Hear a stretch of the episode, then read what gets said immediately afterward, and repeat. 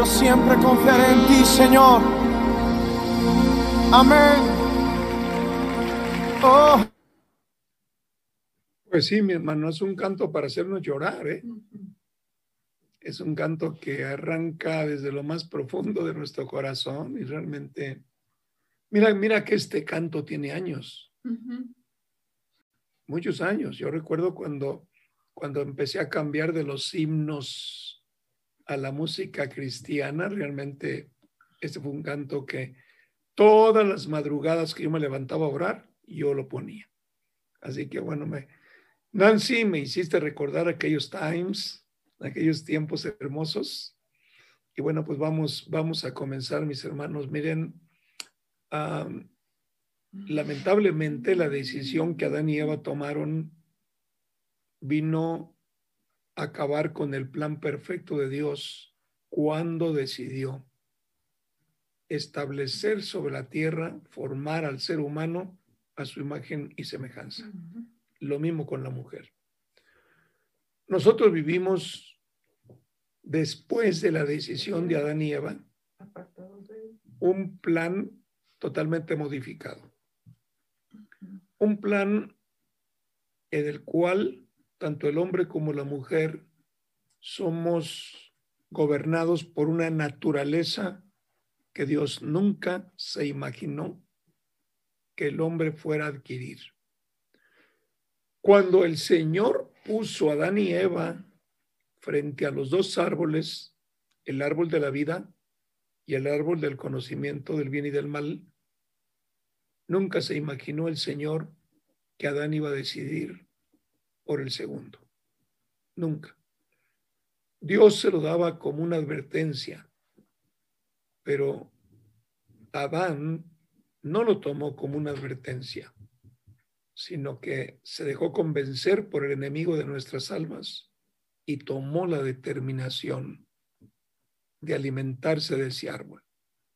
Cuando nosotros en palabras sencillas traducimos lo que significa el árbol de la ciencia del bien y del mal, no es más que el gobierno del hombre sin Dios, es decir, basado solamente en su propia inteligencia humana. Hermanitas queridas, hermanos, lo que le quita el propósito verdadero al matrimonio es justamente la inteligencia humana. Una inteligencia que nunca el Señor desarrolló.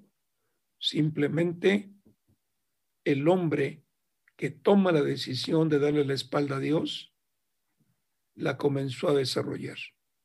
Ahí es donde está el alma Ahí es donde está todo aquello que nos cambia totalmente el camino. Es muy triste. Por eso, el tema de hoy, yo las quiero invitar a base de, preguntas, a base de respuestas. Es y primero que nada, que reconozcamos que el Señor nos quiere dar sanidad.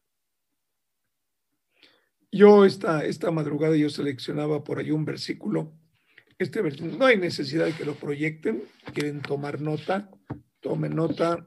E, es Evangelio según San Juan capítulo 1, versos 4 y versos 5. Dice, en él estaba la vida. Fíjense, e, esto que memorizamos muchos de nosotros, en él estaba la vida.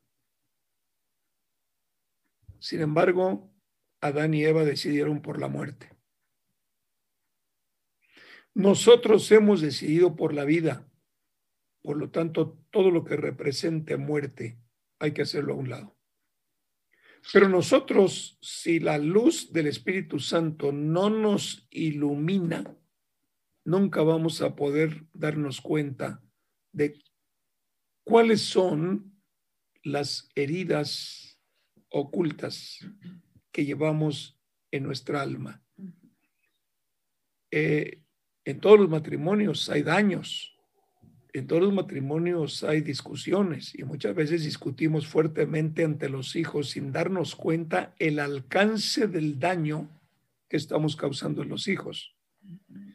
Yo esta madrugada yo recordaba cuando nuestro hijo mayor comienza a desarrollarse como varón y después veo que no solamente en mí se produjo este fenómeno, cuando como papá, cuando esposo, tú estás viendo que tu hijo mayor crece, ya lo empiezas a ver como una competencia.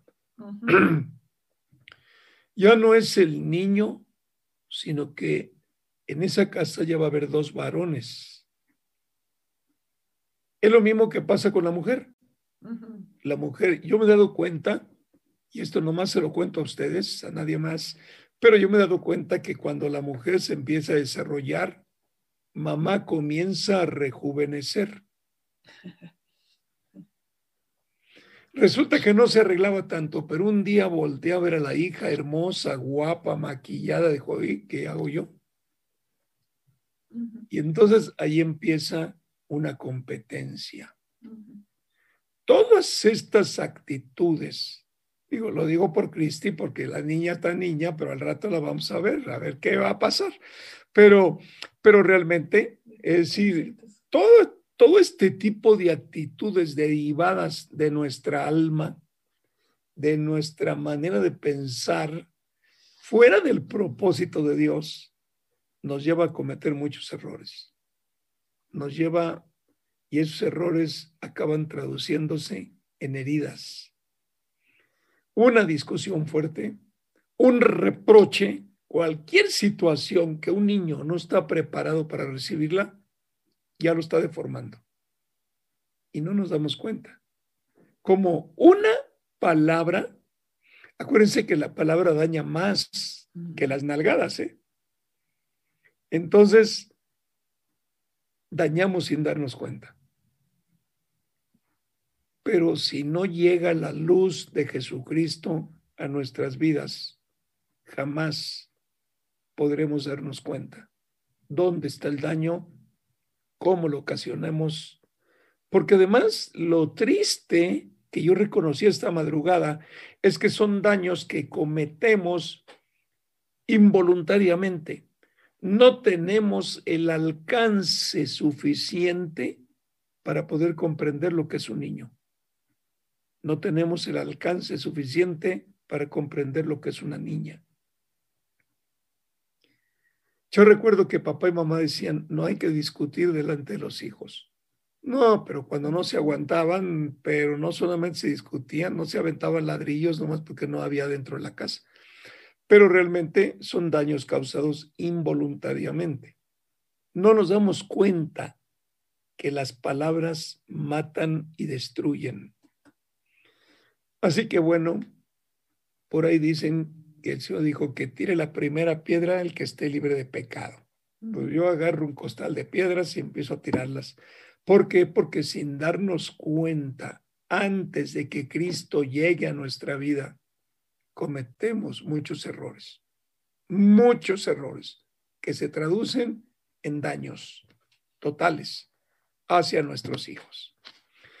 Hoy, Nancy, yo inauguro la sesión de preguntas. Yo tengo una pregunta. Con base en esto que el Señor nos está exponiendo ahorita, hay errores que no alcanzamos a mirar que cometimos, pero sí hay errores que sí alcanzamos a percibir que cometimos. Y cuando percibimos algo, lo corregimos, porque la luz de Cristo nos está iluminando ahí, ¿no? por ejemplo, un ejemplo, el apóstol Pablo perseguía a la iglesia de Cristo. ¿Qué fue lo que pasó cuando tuvo el encuentro con el Señor, aquella luz resplandeciente que lo tiró al suelo? Totalmente cambió su estilo de vida. Él en su testimonio dice es que yo no merezco porque fui perseguidor de la iglesia. Estaba viendo su error la misma luz de Cristo se lo manifestó. En tu relación de mami, por eso está tu, tu hermosa hija ahí con un nuevo look. Por eso este, vale la pena, platícanos qué errores son visibles para ti que pudieron haber lastimado a Jenny como tu hija. Pues bueno, eh, los errores fueron muchos pero los que yo sí, de los que estoy consciente o, de los que sí fueron visibles, pues en primer lugar las peleas con mi esposo enfrente de ella. Esto, pues ella lo, lo recibió desde muy chiquita, eh, sin el conocimiento de, del Señor, pues peleábamos al grado en el que ella, pues cuando empezó a hablar, empezó a hablar muy bien, hablaba bien, y cuando empezó a escucharnos, eh, pues muchas peleas, muchas dificultades entre nosotros dos, a ella lo que le pasó es que empezó a tartamudear, ya no, ya no hablaba bien. Pero pues yo nunca, nunca lo había visto que era consecuencia pues de lo que ella estaba viendo de sus papás. El pelear delante de, pues de ella, la llevó a, a ese trastorno, no sé cómo se le pueda decir, de que ella ya no podía hablar bien, de, de, de hablar bien pasó a, a, que era tartamudear, que será, tenía dos años y medio, tres, cuatro, y pues ella seguía hablando así, pero pues yo no sabía qué era esto. El segundo punto fue, fue el divorcio. El, la pelea del divorcio fue muy fuerte para ella porque en ese tiempo pues ella ya estaba en la adolescencia, ella ya estaba más grande y al ver que pues sus papás se daban con todo y se peleaban con todo, con todo y abogados, pues ella, ella sí me, decía, es que, ¿por qué mi papá no está aquí? De hecho, antes de, de, de esa pelea de divorcio, pues nos separamos muchas veces. Y ella siempre de niña me decía, es que yo quiero que mi papá esté conmigo, y por qué tú no dejas que mi papá esté aquí contigo y conmigo. Y siempre era esa lastimadura de, pues de que ella como niña pues veía que yo, porque sí, yo lo corría y pues él se iba, entonces ella, ella me, me decía, es que tú eres mala, tú, tú, este, corres a mi papá y yo quiero a mi papá conmigo, ¿no? Esos fueron los, pues los puntos más fuertes en los que fueron visibles. Eh, el, también el otro punto fue el que cuando yo me enojaba con mi esposo, pues me quería desquitar con ella. Entonces yo, pues a ella la trataba de, del rechazo, no era el rechazo hacia mi esposo, pero también hacia la niña, hacia ella y decir, cuando ella venía, porque pues Jenny siempre ha sido muy cariñosa y venía y me daba un abrazo y yo decía, espérate, ahorita no puedo y ahorita no tengo tiempo.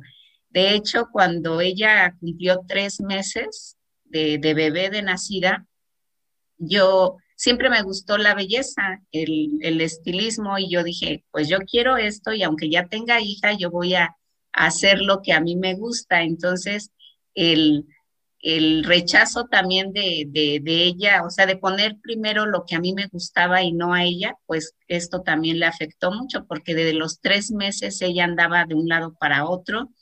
Yo a los tres meses me la llevé en la, en la sillita a la escuela y ahí estudiaba, yo estudiaba belleza con la bebé ahí al lado.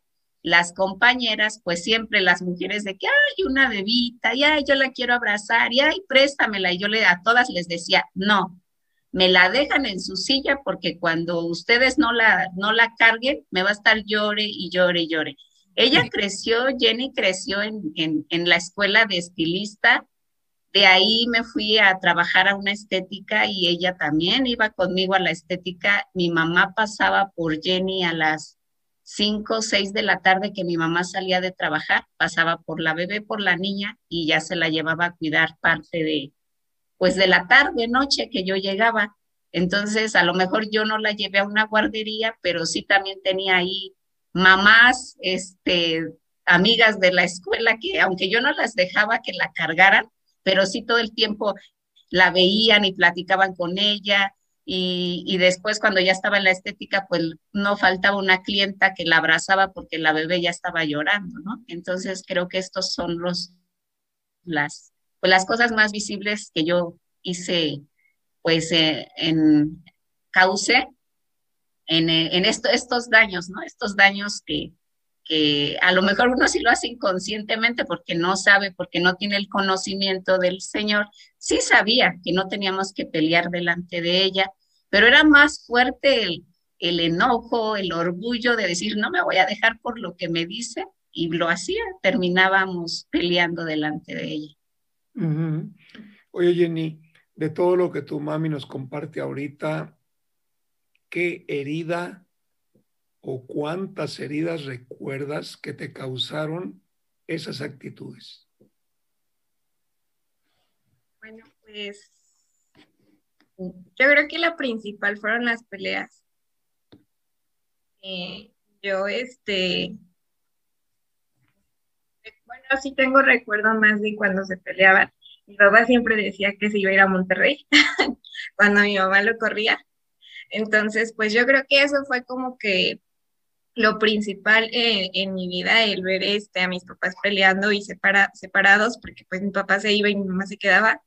Entonces yo creo que es lo principal y lo que pues a mí me afectó como niña, porque yo lo veía y decía, pues así va a ser siempre. Entonces pues es algo que pues uno como niña no quiere. Entonces yo creo que quiere que sus papás estén juntos, pero al ver el que se iban, se iba mi papá cada ratito y todo eso, a lo mejor, igual este, los gritos o lo, las peleas y todo eso, entonces yo creo que fue lo principal en mi vida. ¿Tú recuerdas lo que nos platica tu mami, que realmente ante la impresión de los primeros años empezaste a tartamudear? ¿Tú tienes algún registro en tu memoria de esto? No, de hecho ahorita lo, lo estoy, este, me estoy enterando. Pero pues, yo creo que sí, todavía, porque pues al hablar, pues sí como que, como que ese sentimiento, yo creo que es eso. Fíjate que no, son daños muy fuertes que el niño no puede tolerar. O sea, parece que no, pero un niño o una niña de esa edad en la cual las discusiones eran muy fuertes, las percibe, las registra, pero las registra en su vida y, y realmente es miedo, es un trastorno emocional muy fuerte que en un momento dado daña. Yo creo que, yo creo que quizá muchas de tus reacciones sin darte cuenta tienen que ver con ese aspecto de la inseguridad pero esa inseguridad se siembra, se va sembrando a lo largo de los años del matrimonio. Ok, ahora platícanos de alguna herida, de una actitud que tu mami no percibe y que no nos comenta.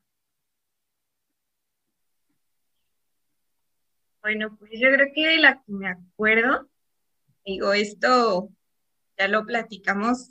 No, mi mamá no lo percibió, pero yo se lo platiqué yo creo que ya fue años después, pero pues yo creo que fue como que cuando a ella se le dio como que el ministerio de pastora, y bueno, profeta creo que fue primero, este, muchas chicas la buscaban y, platicaba yo decía, ¿por qué mi mamá no platica conmigo? Entonces yo creo que fue como que eso porque pues todas las chicas la llamaban y yo decía, pues que no tienen su mamá. Entonces, pues yo decía, ¿por qué buscan a mi mamá para consejos y así? Entonces, pues sí, este, se lo platiqué a ella, le digo, hasta les pones, este, bueno, en ese, en ese entonces que platicaba con estas chicas, pues les, este, les digo, a mí, este, ni siquiera, digo, va a sonar absurdo, pero digo, a mí ni siquiera me pones emojis en los mensajes, ¿no? Entonces, digo, yo creo que era ese celo, eh, eh, con, con, mi mamá porque yo decía, pues mi mamá es para mí, ¿no? Entonces, pues yo, yo lo veía eso con las chicas y, y que mi mamá hablaba, pero cuando el Señor a mí me confrontó y me y, pude ver que fue este, que, que, estaba haciendo pues su labor como profeta o como pastora para aconsejar a las demás este, chicas. A lo mejor no lo veía tan, tan marcado, a lo mejor con, con hermanas ya grandes, pero sí este, con las chicas este, jóvenes de la iglesia y pues no de la iglesia. Entonces, sí era algo que, que yo le dije a mi mamá, ¿sabes qué? Me lastima porque pues este, le digo, ni yo este, te cuento a lo mejor mis cosas y, este, ya no tienes a lo mejor ese tiempo. Entonces yo creo que, bueno, de eso me acuerdo muy bien. Pero fíjate cómo en tu expresión implica la falta de confianza. Yo creo que, yo creo que el coraje que te abordaba a ti fuertemente era por qué a ellas sí las escucha. ¿Por qué para ellas sí tiene tiempo? Todos estos reclamos, te, te voy a decir algo, ¿eh? A nuestros hijos les pasa igual, a los pastores nos pasa exactamente lo mismo. Tenemos mucha oreja para los demás y poca oreja para la casa. Esto es muy, muy normal. Yo sentía lo mismo, yo decía, puede oír a todos los hermanos, puede estar una hora en el teléfono y, este, y nosotros hablamos poco a veces, ¿no? Entonces, este, luego le decía en broma, voy a sacar una cita con el pastor para que me puedas escuchar Ujú. como escuchas a los demás. Yo creo que nos pasa a todos, ¿no? Pensamos, es un poco de celo de que, que se den a- con mucho tiempo para otra persona y estén con los oídos bien atentos. Y, y en la convivencia diaria, pues no, no nos sentamos a compartir muchas cosas. ¿Sabes que Jenny? Es un error nuestro. Es un error nuestro pensar que la persona que está buscando mi consejería eh, no tiene quien le escuche. Pero estamos partiendo del principio de que en casa todo funciona bien. Y es ahí donde dañamos. Porque no tenemos la habilidad ni la conciencia. O sea, por ejemplo, ¿qué pensaba yo? Es que yo vivo con ellos. Si necesitan algo, me lo van a decir, ¿no? Entonces, sí, entonces, eh, aquí estoy yo. Pero a veces tienes una hora para un solo hijo. No. Es un problema. Es un problema serio que el ministerio causa. ¿De acuerdo? Y es ahí donde dice el Señor, hey, momentito, primero tu casa, luego lo demás. ¿Por qué razón? Porque ujú, el tiempo en que los hijos están con nosotros es muy corto. Jenny, es muy corto. No tenemos idea del tiempo. Vivimos con ustedes. ¿Sabes qué es lo que más nos estremece a los papás cuando los hijos cumplen años, especialmente el mayor?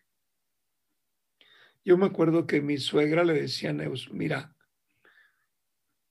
¿cómo te decía que cuando tú cumpliste 50, que tener una hija? No, tener 50 años es un duro golpe. Llegar al quinto piso. Pero tener hijos de 50 años, bueno, eso ya Es inenarrable, ¿no? te impacta durísimo. Es ahí donde nosotros nos confrontamos realmente. Oye, te lo digo porque nosotros ya tenemos un hijo de 50 años. O sea, se dice rápido, pero Sí. Cuando te miras en el espejo dices tú, ay, ¿a poco? ¿Será? Mi niño Mi 50 niño, mi niño, el del chupón. Pues 50. bueno, ok. Oye, Cristi, pues tú, ¿qué vas a preguntar? Eh, pues mi pregunta para Jenny es de, de esas heridas que inconscientemente eh, tenía tu mamá hacia ti y de incluso las que ahora ya tomó conciencia, ¿tú ya decidiste perdonar, Jenny, todas esas lastimaduras o hay todavía alguna herida que está ahí vigente o lastimando un poquito todavía tu corazón? Ya, ya decidí perdonar a mi mamá de hace poquito, no, no tiene mucho, como dos años que vivíamos este, en la otra casa. Cuando yo creo que mucho, mucho tiempo que yo me quedé eso, entonces cuando, pues cuando se acumula tanto algo, es donde ahí este, pues explota uno y dice, no, ya tengo que sacarlo, porque pues sí, a veces dices, ya lo saqué con el Señor, pero cuando lo sacas con la persona, pues es muy diferente porque pues también tiene conciencia de, entonces mi mamá no, no sabía, este, pues a lo mejor es eh, esa situación que había en mi corazón, pero pues cuando yo hablé con ella le dije todo eso, me pidió igual mi mamá perdón y pues igual yo le pedí perdón porque pues a lo mejor, pues primeramente al Señor porque pues cuando el Señor pues da este algo pues uno como hijo no lo entiende porque dice, pues como dice el pastor, a lo mejor es tanto el tiempo que, que las personas buscan a uno o como consejero, pero digo, ahí este, le, bueno, yo le dije al Señor, este, ahora lo entiendo, o sea, sacando esto, pues fue cuando lo entendí, porque pues antes no era tanto ese, ese celo, a lo mejor esa, esa lastimadura que yo tenía en mi corazón, pero pues yo ya decidí perdonar a mi mamá. Está perdonada. Qué lindo. Fíjate, y ya le, Cris, y ya le mando emojis. ya, ya hay emojis en los mensajes. Oye, Jenny, y, dices que tienes poquito, ¿no? Como dos años más o menos que, que decidiste perdonar. Entonces, fue realmente una larga trayectoria en donde no hubo ese perdón genuino, aparentemente, o a lo mejor luchabas tú con que ya puedo estar con ella, ya la pude perdonar, ya no me causa esas lastimaduras, pero regresabas a lo mismo y surgía cualquier enojo con mamá y otra vez lo mismo. Eh, ¿Tú, qué, tú qué, qué crees que es mejor? ¿El que hayas decidido perdonar de hace dos años para acá de una manera genuina o el creer que, que, ya, que esa herida ya pasó y que ni siquiera tocas el tema, pero cuando te enojas con mamá, otra vez vuelve a salir. ¿Tú qué crees que es mejor? ¿Tantos años que viviste así o dos años del perdón para acá en donde ya pudiste perdonar? ¿Y qué es lo que aconsejas tú a los jóvenes? Porque hay muchos jóvenes que también quizá han tenido alguna situación con mamá o con papá y que les ha hecho, les ha costado mucho trabajo el perdonarlos. ¿Tú qué, ¿Tú qué opinas, Jenny? Pues lo mejor, como tú dices, yo creo que serían de dos años en, hacia acá porque pues ya no vives con eso. Entonces, eh, pues yo lo que les puedo aconsejar a los jóvenes es que cuando hay algo en su corazón, realmente sacarlo y pues pedirle perdón al Señor y, y a su mamá o papá que, que haya a lo mejor lastimado esto, porque digo, si lo acumulas tanto tiempo, eh, y si no lo sacas en el momento, a lo mejor estás todavía, no sé, eh, digo, yo no llegué a eso, este, te casas, vives tu vida como hijo y todo eso, pero todavía sientes eso en tu corazón y, y, y, es, y aún casado a lo mejor todavía tienes todo eso, pues yo creo que le transmites, digo, si tienes hijos o entonces, eh, pues hay que sacarlo, digo, yo no, ni tengo hijos, pero pues es lo que el Señor quiere primero. Yo creo que entregar todo y sacarlo eh, al momento y no guardarte nada.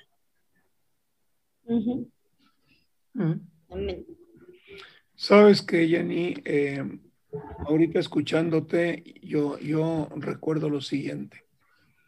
Cuando nosotros tenemos una herida causada, digamos, por mami o por papi, la verdad es que se vuelve el punto número uno en la parte sentimental.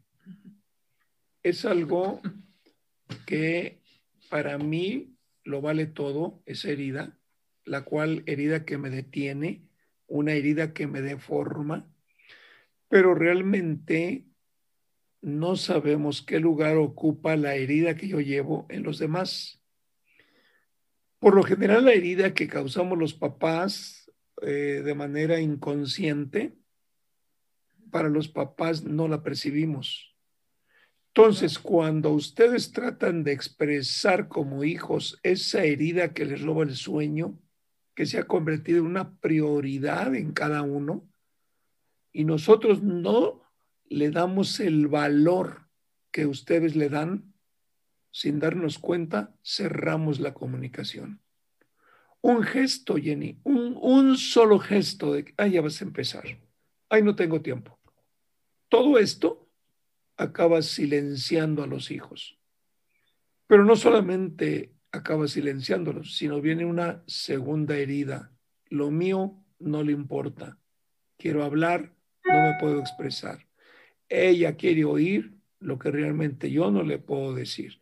Porque si hay algo en los papás es que queremos oír solamente lo que creemos que todo está muy bien, que nada en casa está mal. Entonces, cuando alguien nos confronta con una verdad que no tiene nada que ver con lo que mamá se imagina o con lo que papá se imagina, se rompe el orden. Y muchas veces el enojo es una reacción de los papás contra los hijos que nos están viniendo a romper una imagen imaginaria de cómo va nuestra familia. Esto causa mucho daño. Esto causa una inseguridad total. Esto causa que los hijos no comenten más. ¿Por qué razón? Porque el hijo tiene que aprender de nosotros. Si no suelta ante nosotros aquello que le impide crecer y nosotros no lo tomamos en el nivel en que para el hijo representa, entonces lo acabamos destruyendo más. Nunca tendremos el espacio para escucharlos, nunca. Esto quiere decir, el hijo se vuelve una alcancía, se le echa, se le echa, se le echa y nunca se le saca. Y ahí está el problema. Ese problema, Jenny, cuando tú te casas sin haber sanado, no va a haber más remedio que acabas destruyendo. Acabas destruyendo. porque el que Exactamente, porque el que lleva una herida se dedica a herir a otros.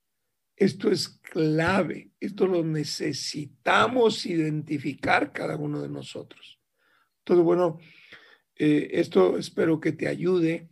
Yo creo que cuando tú seas mami, tienes que entender una cosa. Verdaderamente, el problema que nos quiere expresar el hijo o la hija es prioridad para él, aunque nosotros no lo tengamos en nuestras prioridades. Esto es muy importante, que lo escuchen los mamis y los papis. Oye, yo entiendo, mira, yo, yo, yo entiendo, te voy a explicar por qué, Jenny, porque yo nunca me pude sentar con papá a platicar. nunca. Yo lo veía como autoridad. Siempre lo vi con respeto. Un hombre honorable, un hombre muy reconocido en la ciudad donde yo nací, un hombre de buen prestigio, un hombre de negocios, pero Nunca te imaginas como hijo que algún día tienes que sentarte con papá a hablar. Mira, cuando yo cumplí 18 años, Yanni, yo recuerdo que mamá dijo, Daniel, ya Roberto cumplió 18 años, tienes que platicar con él. Y yo me preguntaba, ¿y qué tiene que platicar conmigo? Pues yo, yo no sabía, o sea, ¿qué, qué, tiene que platicar conmigo? Pues claro, mamá en aquellos tiempos no se hablaba de la sexualidad de una manera tan abierta como ahora, y lo, bueno, en, muchos lados ni se sigue hablando, ¿no? Pero realmente, sí, este, yo, yo me quedé pensando, ¿y qué tiene que platicar conmigo? Y siempre estuve esperando que papá platicara conmigo, y papá se quedó callado. Como que lo que mamá le dijo, lo agarró totalmente fuera de onda. Pero además, si papá no conoce digamos, los secretos de la sexualidad. ¿Qué puede decirle al hijo? Entonces, todo esto te lo platico porque vale la pena que los hijos escuchen. Son cosas inconscientes para nosotros las prioridades de ustedes. El día que los papás entendamos que nosotros pasamos por lo mismo y que hay que capacitar hay que enseñar y hay que guiar a los hijos, entonces vamos a cambiar nuestra manera de pensar. Porque si no, el hijo se convierte en un claustro, nunca habla y siempre con un pensamiento, ¿para qué hablo si no le importa lo que yo digo? ¿Para qué hablo si no le importa mis problemas? Y ahí es donde como pastores tenemos que decir, aguas, hay que escuchar. Y hay que escuchar sin muecas, hay que escuchar sin expresiones. Hay que escuchar como escuchamos a cualquier persona de la iglesia. Así que bueno, Nancy, te comparto lo que yo viví. No sé qué hayas vivido tú al respecto.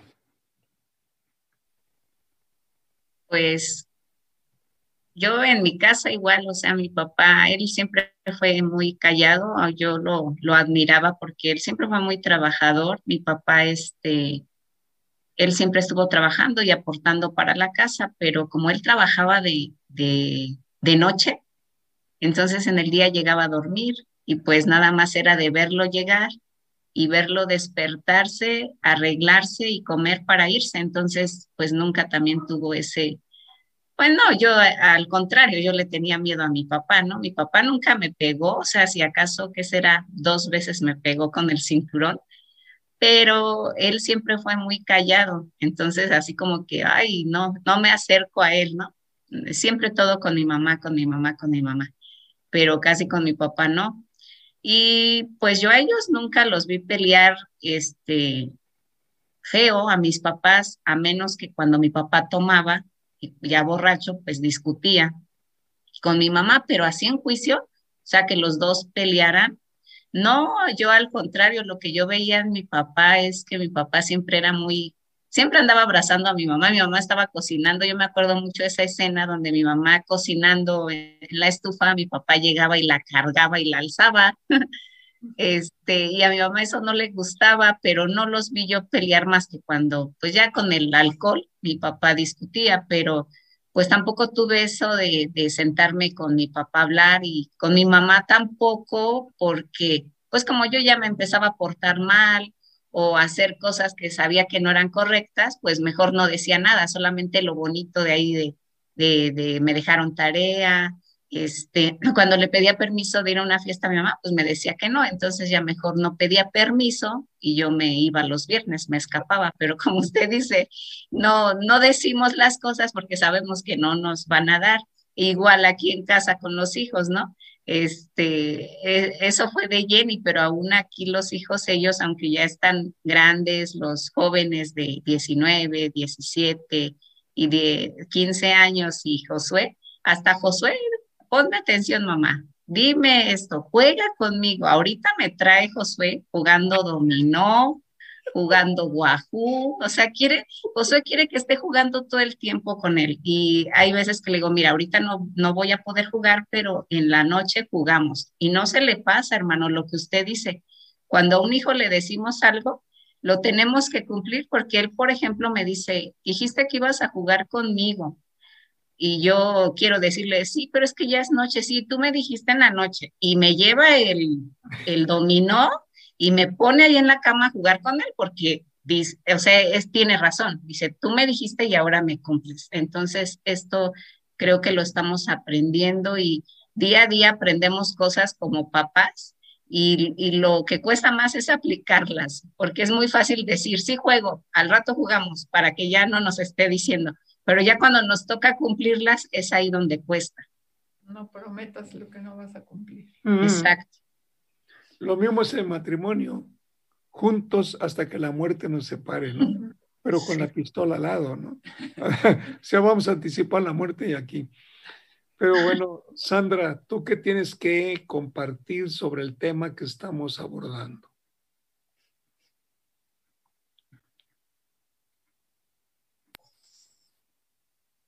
Hola, buenos días. Pues realmente, eh, pues sí es impresionante lo que escuchamos.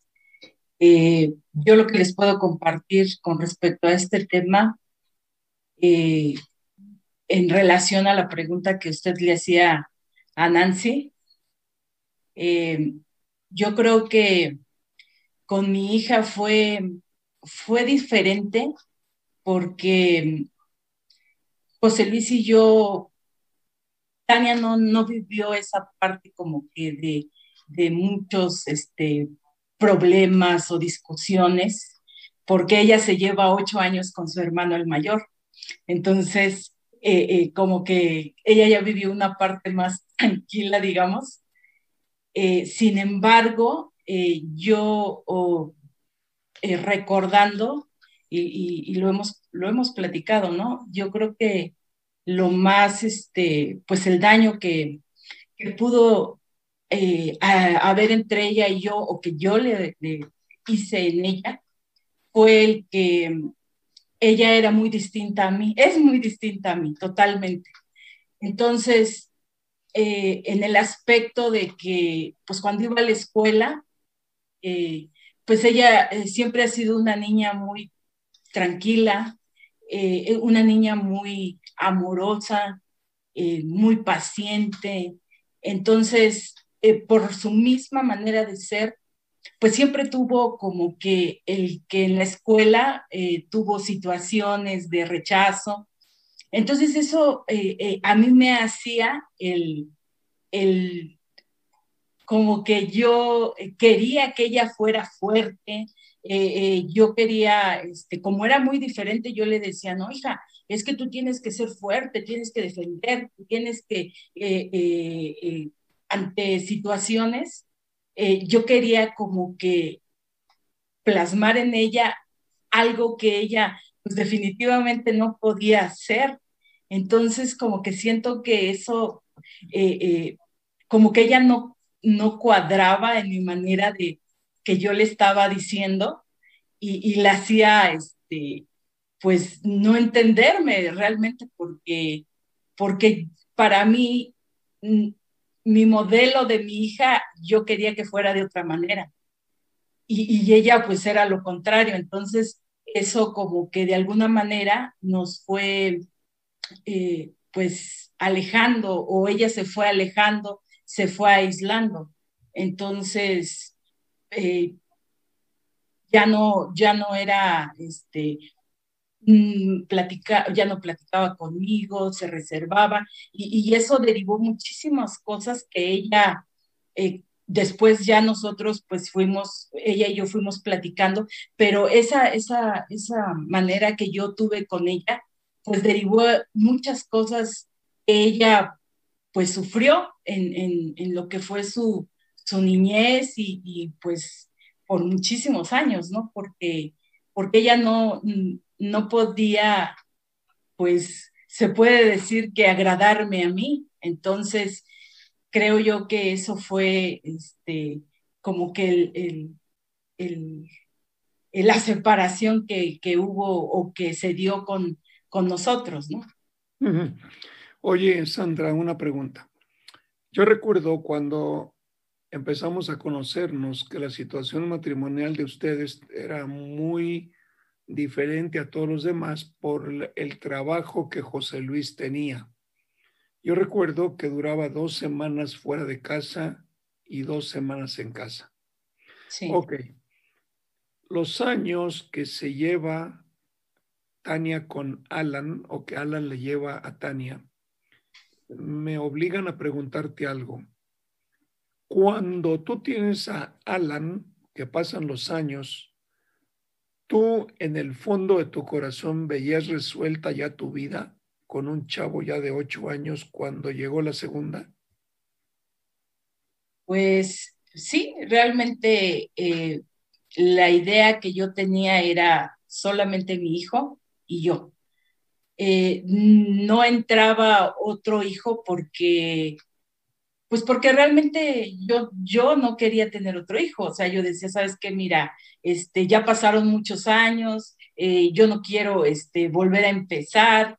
Eh, yo tuve problemas para, para embarazarme este, de Tania, por eso es que eh, se llevan tantos años, y, realmente como que yo me fui haciendo la idea de que pues no iba a llegar otro bebé, ¿no? Porque pues yo no me cuidaba, o sea, realmente no nos cuidábamos, o sea, de, de decir, ¿sabes qué? Este, pues no, no, nos cuidábamos este, sexualmente, no había eso, ¿no? Entonces, eh, pues realmente sí, yo, en mí, como que ya había el, pues solamente vamos a tener este hijo, pero no así en José Luis, ¿no? O sea, José Luis sí quería tener más familia, pero pues como que aceptaba, ¿no? Este, pues así nos quedamos, ¿no? Y realmente Tania vino a, a este, pues así como que ya nosotros estábamos como que resignados a, a nuestro hijo nada más, el que teníamos, y, y pues Tania llegó, este, sin esperarlo, ¿no?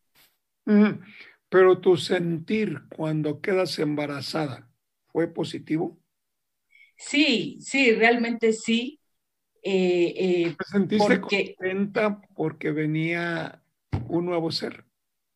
Sí, sí, realmente. Y cuando yo me enteré que era una niña, porque pues es el anhelo de, de tener una parejita, o sea, realmente Tania eh, en un principio como que yo decía, pues nos vamos a quedar, pues ya no puedo embarazarme por los problemas que yo tenía para embarazarme, pero sí había un anhelo, pero yo sentía que pues ya no iba a llegar por los años que ya tenía, este, pues eh, la diferencia, ¿no? Que había ocho años, y más bien era como que, pues es que yo no me puedo embarazar, ¿no? Y cuando, eh, y cuando ya yo me entero, pues sí, fue, este, pues mucha alegría, o sea, realmente porque, porque aunque llegó así de improviso, pero no, pues no iba a cambiar el, el panorama porque, porque, este, pues nos trajo mucha felicidad, ¿no?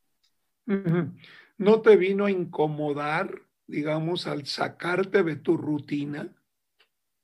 Sí fue difícil porque pues ya no, ya no estás acostumbrada al, más bien estás acostumbrada a que agarras al hijo y ya el hijo camina solo, este, ya hace la tarea solo, este, eh, aunque estás con él, pero ya no es el de, pues, iniciar, que es, este, pues, tienes que, que, eh, que estar tiempo con la bebé, este, pues, darle este, su lechita, cargar con pañales, o sea, toda esa, eh, esas cosas, pues ya hasta se me habían olvidado, ¿no? O sea, eh, en ese aspecto, ¿no?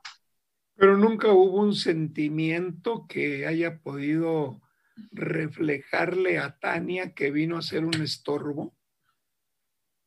Pues no, realmente yo, yo, este, sí, era, yo se lo he comentado a ella, este, deseábamos, este, en últimas fechas tener un hijo, pero no se daba y no se daba. Entonces era por eso el que, el que, pues no había como que cierta resignación por los años que ya habían pasado, pero no, no, realmente Tania, cuando nos enteramos de que, de que íbamos a tener un, un, bebé, este, pues hasta la familia, ¿no? Así como que fue de sorpresa porque este, los papás de él, mis papás, pues decían, ay, este, más en la familia de José Luis porque es muy numerosa, este, decían, ay, José Luis, ¿ya cuándo? El otro, y cuando llega la, la, bebé, pues, pues sí fue, fue de mucha alegría, ¿no? Mira, eh, tú narras un, un, un, capítulo de tu vida en el cual le pedías a Tania que se comportara de tal o cual manera. Entonces, es decir, lo que nosotros concebimos en nuestra edad y se lo aplicamos al hijo, el hijo no lo puede hacer. No, no, no, no, no, no está preparado. Pero cuando como padres insistimos en que hagan lo que les pedimos y el hijo se da cuenta de que nunca va a poder, automáticamente surge el rechazo. Hay un rechazo natural. No cumplo, con la expectativa de mamá. No cumplo con la expectativa de papá. Entonces, exactamente, no, no, no puedo darles gusto. Tania, tú al respecto, ¿qué nos platicas? Um, bueno, eh, como hacía lo que comentaba mi mamá, pues, pues a mí sí me costó mucho trabajo, este, pues entender a mi mamá, porque pues yo, este, como como ya se venía hablando, siempre fui muy este, diferente porque pues ahora que conozco la vida de mi mamá, pues mi mamá siempre fue muy, muy, este, pues no le daba miedo a nada, era más, este, e, entraba a las cosas y no le importaba, o sea, era muy segura de ella para hacer las cosas y pues no necesitaba que alguien estuviera ahí con ella y pues yo me di cuenta que eso era lo que ella quería que yo hiciera, que, que, yo me sentía, que yo me sintiera segura para hacer las cosas, que yo fuera pues, fuerte, que yo me defendiera y cosas así. Pues yo, la verdad, nunca, nunca, aunque yo quería ser, este, no sé, como, como, pues sí, como salvaje, por decirlo así, en el sentido de... yo quería defenderme o yo quería decir algo o yo quería, este, pues sí, cambiar esa manera en la que me veía mi mamá, porque yo decía, es que si yo no hago esto que mi mamá me está pidiendo, que, que, que, que en la sociedad se vive todo el tiempo de que tienes que ser fuerte y, y estar este, sobreponiéndote a las situaciones, yo no lo, yo no lo podía hacer. Y como, como usted comentaba, uh, yo decía, es que mi mamá no, no está feliz con lo que yo soy, o sea, yo no, yo no puedo darle lo que, lo que ella quiere, yo necesito que alguien esté ahí conmigo que me dé esa seguridad para, este, pues para enfrentarme cada día a las cosas que yo estaba pasando, entonces como, como mamá decía que tenía yo que ser fuerte y tenía que yo enfrentarme sola, pues, este, pues cosas, este, la cosa así, yo no la podía, yo no la podía hacer, yo no podía, este, pues sí, enfrentarme a las cosas y por eso esa falta de seguridad que yo sentía, pues también me provocó el rechazo a ya no hablar con, con mamá, porque yo decía, cada que hablo, creo que la decepciono más porque yo no soy como ella. Y, este, y pues también me hizo este, hablar menos y pues sí que mis, mis, mis decisiones o lo que yo vivía todos los días, pues eran con base a otras personas o yo hacía cosas para agradar a otras personas porque yo me sentía como que yo no le agradaba a, a una persona y yo tenía que cumplir pues, con sus expectativas de esa persona y me hicieron pues tener una identidad muy, muy, este, pues movida en todo tiempo, nunca la tuve así firme hasta mucho después. Tania, eh, bueno, te conocimos en esa etapa de la vida. Nosotros reconocemos como pastores que cuando llegabas al salón procurabas no mostrarte ante la gente, procurabas más bien permanecer inadvertida y todo esto que nos narras y que nos está sirviendo a todos. Te hago una pregunta. A raíz de que Cristo llega a tu vida, ¿has cambiado?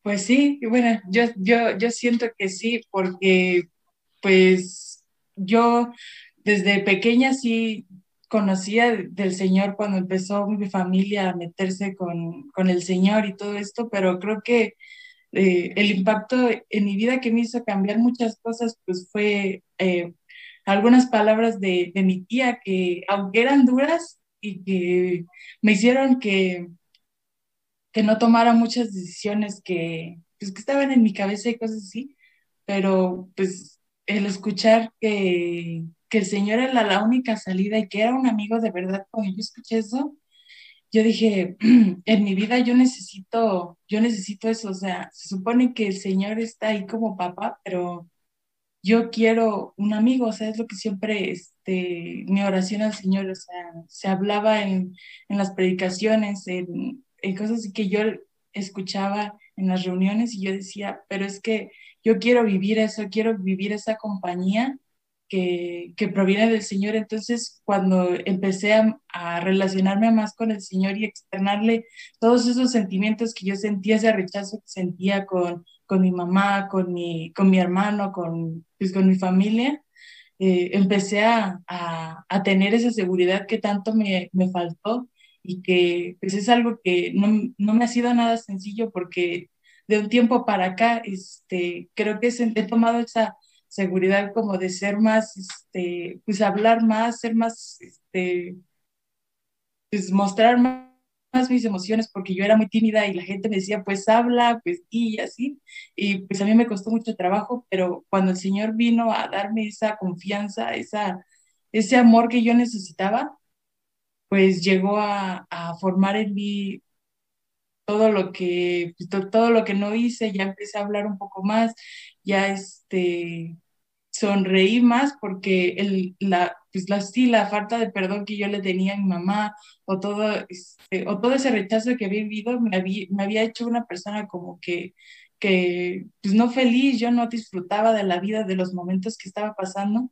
Y de, desde que conocí al Señor, pues fue, fue el que me brindó esa alegría, esa, este, pues sí, esa expresión de felicidad que solamente proviene del Señor y que me hizo sonreír más, me hizo ser más este, pues, segura de mí.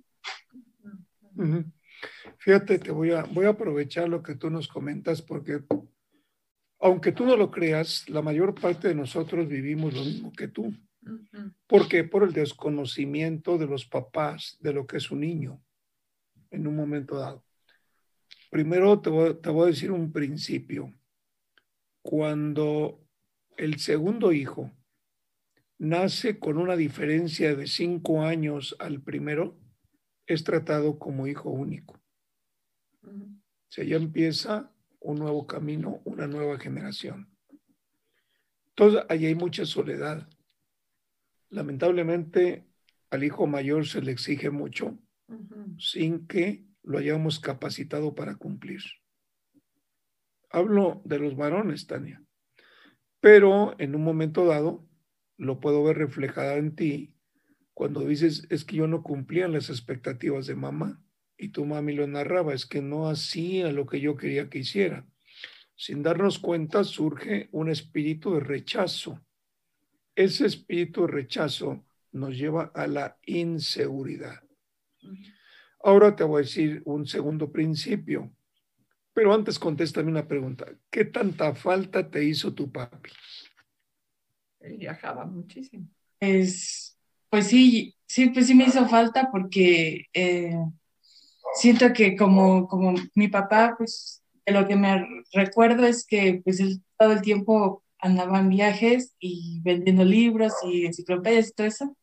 Y pues mi mamá era la única con la que yo me relacionaba, ¿no? Entonces, cuando yo chocaba mucho con mi mamá por no ser como ella, yo decía, es que este, a mi para mi papá yo sí seré este, suficiente.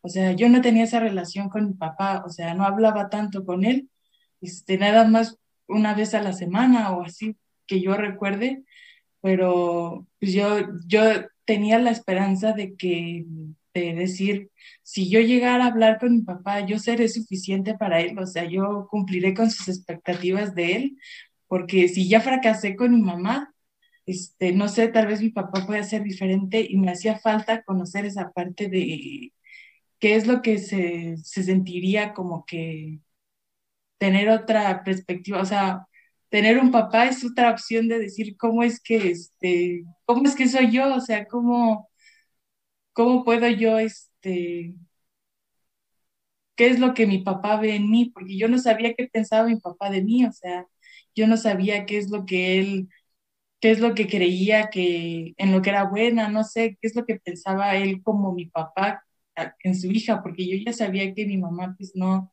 este, yo no era como ella, ¿no? Y yo sabía que a ella no le gustaba eso, pero tenía como que esa idea y me hacía falta que escuchar a él, que me dijera, este, es que yo sí veo esto en ti y pues me faltó como esa opinión de él o pues sí ese apoyo que yo necesitaba en ese, en ese momento, porque yo dije, si solamente voy a estar relacionando con mi mamá el resto de mi vida, pues ya valí.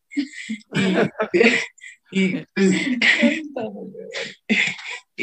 y, necesitaba como que, este, que también mi papá estuviera ahí. Te voy a decir algo, Tania. Ocho años te lleva de edad tu hermano Alan. Tu mami mencionó algo valioso que debes empezar a capitalizar. La verdad es que no podíamos ya tener hijos. ¿Cómo recibirías tú si yo te digo que el Señor permitió que nacieras para Él? Amén. Amén.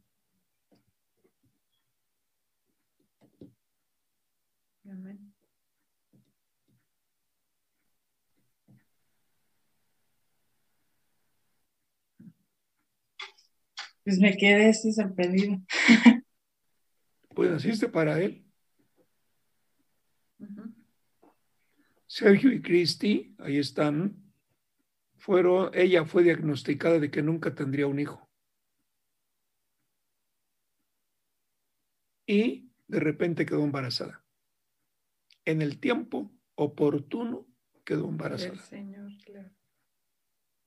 Y ellas, ellos saben que ese niño vino por y para el Señor. La bebé.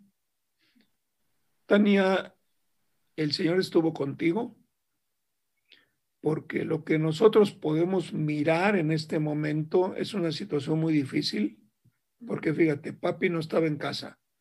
Por el otro lado, no le, no cuadrabas con las exigencias de tu mami, entonces creciste sola, sola y crecer solo se volvió uno loco. Yo doy gracias a Dios que, que el Señor te sostuvo. Pero era importante esta cita para decirte de parte del Señor que tú naciste por Él y para Él. cuando tú vayas madurando y vayas viendo la necesidad de un matrimonio, te vas a dar cuenta que el problema que cruzamos los varones es la grandísima responsabilidad de sostener a una esposa y a una familia. Es muy fuerte. Para la mujer, perdón, para la mujer quizá no es tan comprensible esto como para los hombres. Y los hombres guardamos una reserva de, inseguridad, porque fíjate que quien le da la seguridad a los hijos es el papá. Toda la inseguridad que tú muestras es la falta de papi. Por eso dices tú, bueno, le agradaría a papá. ¿Y sabes en qué pega esto? en que si nosotros no tenemos una imagen positiva de papá, jamás podremos tener una imagen positiva de Dios. Fíjate que a Dios le llamamos Padre, Padre celestial, creador de los cielos y de la tierra. Pero papá terrenal es el que nos impulsa al conocimiento del creador. Entonces, si tú, ¿le agradaré a mi papá? La pregunta es, cuando te acercas a Cristo, ¿no te planteaste esta pregunta? ¿Le agradaré al Señor? Sin darte cuenta. Tania, sí, esto es sin dar, es, son, es decir, conocimiento que no tenemos bajo nuestro control, yo te lo estoy revelando ahora, pero sí realmente llega la pregunta, realmente le agradaría al Señor. Por eso el Señor tuvo que tocarte de una manera muy especial para que en un momento dado tú pudieras aceptar que Él te ama. Pero yo sí, en el nombre del Señor te digo algo. Tú naciste por y para el Señor. Te va a costar entender esto. Pero el Espíritu Santo se encargará de hacerlo carne en ti cada día. Nada más no dejes que el diablo te convenza de lo contrario. ¿eh? Afiánzate en lo que en el nombre del Señor yo te digo hoy. Pero mira, ahí está Nancy, yo sé que está recibiendo algo. Pues sí, Tania, yo ahorita escuchándote, yo también te, te vi en el salón y cómo te alejabas y cómo siempre estabas solita y de un tiempo para acá que vi totalmente a otra Tania, pues ahorita lo que el Señor te está diciendo es que tú naciste para Él, eso es grandioso porque ni siquiera naciste para los papás o para los hermanos o para los amigos, sino naciste para el propio Señor, o sea que tu vida está en Él y para Él y que todo lo que hagas de ahora en adelante lo vas a hacer solamente para Él y que Él está ahí contigo dándote todo lo que necesitas, ya lo decías tú, el Señor fue el que me dio el amor, este, lo que yo necesité para seguir adelante y que ahora de verdad eres una, una chica muy valiosa, muy valiosa, Tania, esto no lo dudes, porque el Señor te puso a ti exclusivamente esta, en esta tierra para bendecir a otros con tu vida. ¿Quieres decir algo? Cuando no hemos aprendido a recibir amor de, de los que nos rodean, de papá y mamá, muchas veces porque el papá pues es muy moral, trabaja todo el día, pero no es apapachador, no abraza o, o no nos da esa seguridad. Muchas veces dudamos del amor del Señor. Y eso sí no se puede hacer porque el Señor es amor y por lo tanto nos va a amar siempre, no importa quiénes somos, si somos flacos o gordos o altos o bajos o blancos o oscuritos, no importa, Él nos ama y no hace diferencia de nadie. Y no hay hijos preferidos, todos somos iguales delante de Él. Así es que estate segurita de que el Señor te ama y que te espera siempre con los brazos abiertos y que has nacido para ser hija suya y que tú lo puedes representar donde quiera que vayas. Amén, amén. Amén. Y lo que te dije a ti ahorita de parte del Señor, se lo vamos a decir a una chica joven que está en Italia. Ella nació por el Señor y para el Señor. Así es. Por eso la trajo. Por un tiempo. Para empezarla a formar en la verdadera identidad que Cristo quiere dar. Como hija de Dios. Como hija de Dios. A veces no entendemos cómo actúa Dios, pero bueno, el Espíritu Santo nos muestra, Sí, qué paciencia. nos muestra verdaderamente su amor y tarde o temprano nos lo da a conocer. Fíjate, Tania, que en el caso del Señor Jesucristo, acuérdate que fue engendrado directamente por Dios en una virgen llamada María. Es decir, ahí no hubo intervención humana, Ah, hubo una intervención divina para formar un ser en un cuerpo humano. Ahí están las dos naturalezas. Pero para el pueblo judío, el hecho de que una mujer quedara embarazada antes del matrimonio era considerada como adúltera. Si el marido, mejor dicho, si el novio la denuncia, esa mujer iba a morir a pedradas. Pero el Espíritu Santo le habló, le habló justamente al que iba a ser su marido, a José, y le dijo, recíbela, porque lo que trae es obra del Espíritu Santo.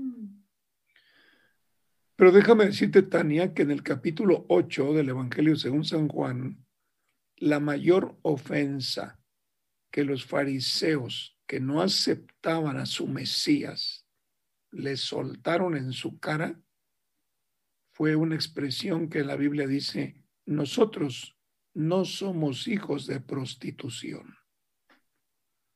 ¿Ahora entiendes lo que le estaban diciendo? Era muy fuerte, era un insulto muy fuerte, pero él lo sabía. Él lo sabía que tenía que ser engendrado por el Padre justamente para manifestarse a este mundo. Él lo sabía. Entonces, alégrate. Alégrate. Es difícil aceptarlo. Es difícil creer que Dios mete la mano cuando reclama algo para Él. Es muy difícil, Tania. Porque estamos acostumbrados a ver a un Dios lejano. Estamos acostumbrados a ver un Dios que nada más se fija en nuestros errores y nunca nos imaginamos a un Dios como un verdadero Padre formador de cada uno de nosotros. Mientras nosotros estemos encerrados en la formación que un Padre humano nos dio, si es que hubo, entonces no vamos a poder avanzar. Por eso yo cuando platico con alguna persona creyente, lo abordo con lo siguiente. ¿Te sabes el Padre Nuestro? Ujú. Me dicen, sí. Dime la primera palabra. Padre, ¿a quién le hablas? ¿Por qué te lo digo, Tania? Porque sabemos rezar, pero no sabemos entender lo que decimos en un rezo. Pero si yo le estoy diciendo a Dios Padre, yo le estoy diciendo desde la perspectiva de hijo. La pregunta es, ¿conozco a mi Padre? Si algo insiste el Señor en el Evangelio es, conózcanme, conózcanme. En otras palabras, relaciónate conmigo para suplir lo que el mundo no te puede dar. Todo este plan en el cual vive el hombre sin Cristo es un plan falsificado, es un plan que Dios no diseñó para el hombre. De ahí el sufrimiento. Tania, el Señor fue a la cruz por ti, para liberarte. Pero ahora vemos que tu madre quedó embarazada en el testimonio que dice, no podíamos tener hijos, no nos cuidábamos y llegó, y llegó. Así que bueno, a partir de hoy, no dejes que el diablo arranque este principio que el Señor quiere sembrar en tu corazón. Mm. ¿Que tu mami fue el instrumento? Sí. ¿Que tu papi fue el instrumento? También. Pero aquel que hizo posible tu nacimiento fue el Señor. Aquel a quien le decimos Padre, el creador de los cielos y de la tierra. Acéptalo, Tani. Empieza a vivir una vida nueva. Empieza a vivir una nueva a la luz de Jesucristo, que a eso vino. Vino a darnos la verdadera identidad de lo que somos. Sin Cristo somos un montón de secuestrados. Acuérdate que Jesucristo habla de rescate y se paga el rescate cuando hay un secuestrado. Así que él pagó con su vida el rescate. Se dijo, ¿cuánto cuesta Tania? Tan, yo voy a la cruz. Amén. Cristi y Sergio, ¿tienen algo que decirle a Tania? Sí, eh, bueno, y ahorita que estoy escuchando pues lo que comparte Sandra, Tania, eh, pues me recordaba que hace algún tiempo conocí yo una persona que toda su vida eh, vivió, era cercano, yo trabajaba con ellos, vivió este chico tratando de agradar a su padre con nada le daba gusto, con nada de verdad le daba gusto a, su padre, hacía él en sus fuerzas todo lo que él podía. Y en una ocasión me dijo, el día que yo le entregue a mi papá el título de lo que él quiere que yo estudie, ese día voy a ser libre porque ya ahí cumplí, ahí ya eh, cumplí con lo que, con sus expectativas de él y ese día me voy a poder dedicar a lo que yo realmente quiero. Y realmente no, pues realmente el día que le entregó el título, ahora había otra exigencia, ahora había más cosas y nunca podía el ser, el ser, pues quizá libre de eso. Pero ahora que, ahorita que yo escuchaba esta palabra, que realmente, así como te quedaste tú, también me quedé yo eh, impactado eh, eh, cuando el Señor te dice, Tania, permití que nacieras para mí, para mí te está poniendo un sello de exclusividad donde solamente le, perteneces al Señor. Entonces, aún en eso el Señor ha tenido un fino cuidado, eh, ha, marcado las, las etapas en, tu vida. Y bueno, yo creo que, ahora el Señor vemos cómo, cómo, todo ese tiempo pues te ha ido desarrollando, porque como eh, decía Nancy también, ¿no? Ahora vemos a otra Tania, ya no vemos a la Tania que conocimos quizá las primeras veces en el salón. Eh, vemos una Tania que se desenvuelve. Yo veo tus videos de lo que compartes con los chicos cada semana y, digo, órale, eh, eh, eso no lo conocíamos ahí de, de Tania. Entonces, vemos que realmente el propósito del Señor está bien marcado y eres exclusividad del Señor. No sé si quieres. Sí, la verdad es que, fíjate que ahorita que decías, si voy a relacionarme con mi mamá siempre, ya valí. También mencionabas, ¿seré suficiente para mi papá? Te tengo una buena noticia agregada a que naciste para el Señor, que esa es la, la mayor, mejor noticia, pero para el Señor eres suficiente. Así como eres, para el Señor eres suficiente. Cumples con todas las características porque además Él las depositó en ti y cada característica tuya, cada virtud que, tú tienes y que además podemos ver en ti, son útiles para el Señor. Eres suficiente para el Señor. Entonces, guárdate esto en tu corazón y, y, pues la verdad es que tomaste una muy buena decisión. Tú decías, yo quiero un amigo, yo quiero conocer al Señor como un amigo. Y, y para esto, ahorita quisiera que nos ayudaras un poquito a saber cómo le hiciste para conocer al Señor como un verdadero amigo. Porque a lo mejor a los chavos, yo digo chavos porque tú eres una chava, pero a lo mejor los chavos están diciendo, yo también quiero un amigo, pero ¿cómo el Señor va a ser mi amigo? ¿Qué tengo que hacer para conocer al Señor como mi amigo? Entonces ahí te, cedo la palabra también. Pues eh, pues eh, fue algo que me costó mucho trabajo pues entender porque creo que vino a, raíz de que, eh, pues siempre con esa mentalidad de querer agradar a la gente, pues eh, me relacioné con muchas personas y pues siempre hay una decepción o, una, o alguna cosa que te separa de esa persona y creo que el, pues sí, el no este, encontrar ese amigo en, en, las personas con las que me relacionaba en la escuela o, o, así, pues no encontrarlo ahí, yo dije, es que ¿dónde está? O sea, ¿qué es este? Pues yo creo que también se forjó en mí una, una mentalidad de es que en las películas pasan amigos de, de toda la vida y de, este, esos amigos que les hablas a cada rato y que se forjó, se forjó esa mentalidad en mí de, es que yo quiero un amigo de esos que, que no te abandonan y, y todo eso. Entonces, en, en, esa búsqueda, pues fue cuando mi familia empezó a acercarse al Señor y yo escuché este, que dijeron que el Señor era el mejor amigo y que Él no te iba a abandonar. Entonces yo dije, pues como está eso, yo quiero este, vivirlo, yo quiero que Él no me abandone, yo quiero que Él que esté ahí, ese, pues ese consejo, que aunque yo no lo pueda ver, que pueda platicar con Él y que me escuche, ¿no? Porque siempre fui de esas, este, de esas amigas que escuchaban todo el tiempo y que nunca hablaban.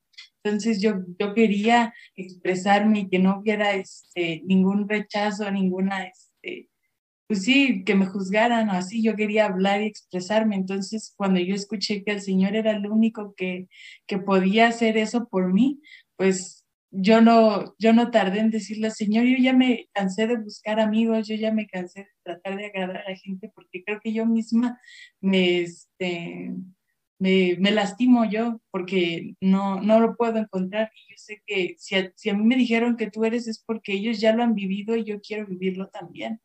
Entonces, desde ese punto yo dije, yo no sé cómo, cómo vas a hablarme, yo no sé, este, pues cómo saber que estás ahí, pero yo te voy a hablar y yo te voy a expresar todo lo que, todo lo que siento. Entonces, eh, desde ese punto, pues cada que yo hablaba con el Señor era expresarle todos mis sentimientos, que decía, si me, si me estás escuchando, yo te, yo te hablo y yo sé que estás ahí porque dentro de, de mí yo decía que el Señor sí existía porque pues, sí existe, ¿no? Y, y pues, ese, ese pensamiento siempre, siempre lo, lo tuve de que el Señor estaba ahí, que el Señor este, podía escucharme. Yo no sabía si, le, si, si me iba a contestar rápido, si me iba a contestar, pero yo decía, todos los días quiero estar expresando lo que siento, todo lo que la gente no me quiere escuchar o todo lo que ven mal, yo quiero este, decírtelo a ti para que realmente tú me digas si estoy mal yo, ¿no?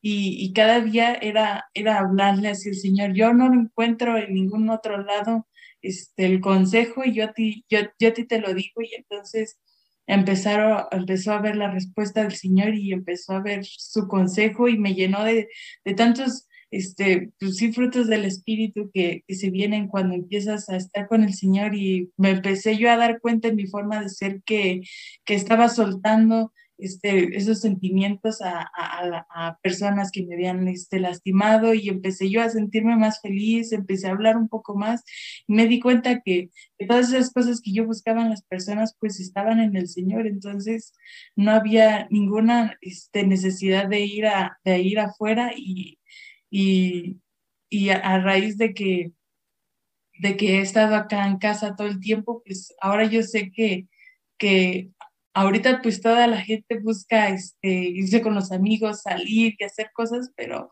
pues yo sé que ninguna de esas cosas a mí me llena más que este, pues estar en casa en esa, en esa misma comunión con el Señor y expresar todo fue como conseguí pues el, el amigo que me fue respondiendo y, y, me hizo cambiar cosas que yo no creí que fuera a cambiar, porque apenas eh, ayer veía un video que, que decía que eh, perdonar este, no se da porque el hombre no tenga la, la habilidad para hacerlo, no sea capaz de hacerlo, sino que no se da porque uno no quiere.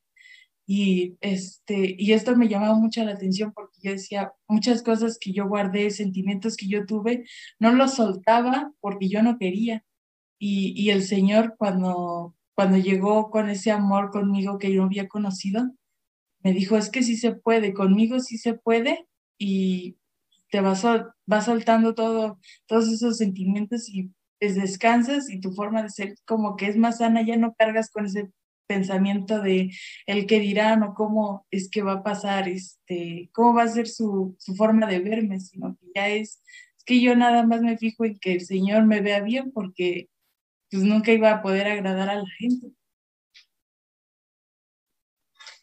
Wow, wow, qué hermoso lo que, lo que nos compartes, Tani, porque eso es una verdadera llenura, una verdadera plenitud, la que tú encontraste en Jesucristo.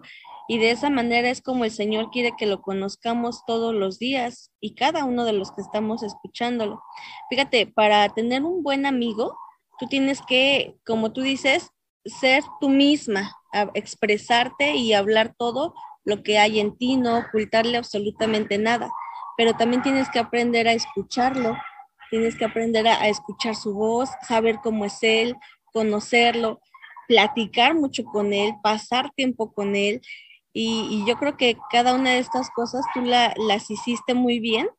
Y, y, los frutos del espíritu, como tú dices, solitas, solitos vinieron a ti con el único, por, por lo único que hiciste fue conocerlo, pasar tiempo con él y estar ahí y los frutos llegaron solitos. Tú no tuviste que andar buscando solito, tú no tuviste que andar buscando cosas, qué hacer, cómo agradarle, qué, qué hacer y qué no hacer.